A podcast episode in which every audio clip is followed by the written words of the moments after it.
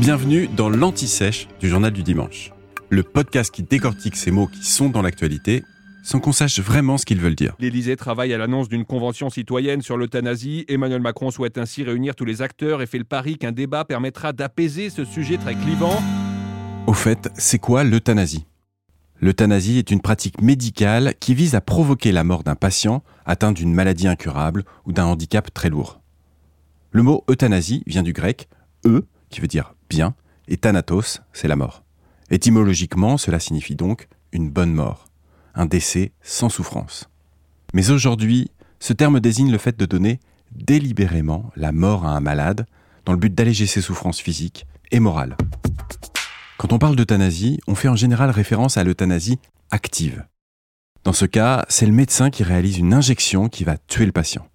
Cet acte est autorisé aux Pays-Bas, en Belgique, au Luxembourg, en Espagne et en Colombie. Et puis bientôt, le Portugal s'apprête à le légaliser.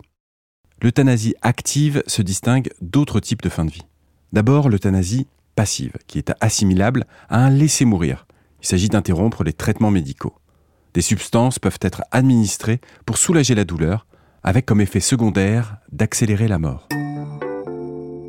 En France, la loi Claes-Leonetti de 2016 permet la sédation profonde et continue si le pronostic vital est engagé à court terme.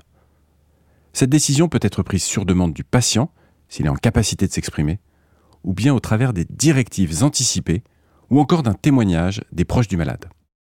Autre type de fin de vie, l'aide médicale à mourir, ou suicide assisté, qui consiste à donner au patient les moyens de mettre fin à ses jours.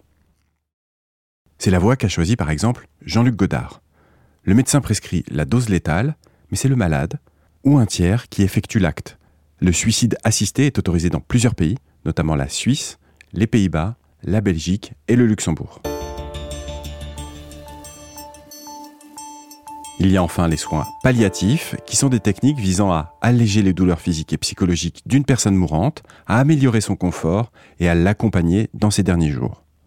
Le serment d'Hippocrate, auquel se réfèrent les médecins, indique je ferai tout pour soulager les souffrances, je ne prolongerai pas abusivement les agonies, et je ne provoquerai jamais la mort délibérément.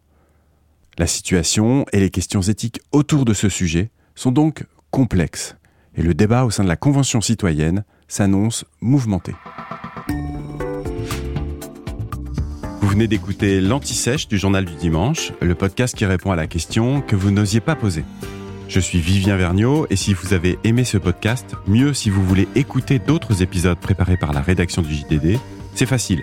Abonnez-vous, suivez-nous, c'est gratuit.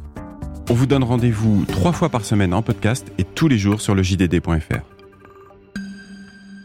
À bientôt.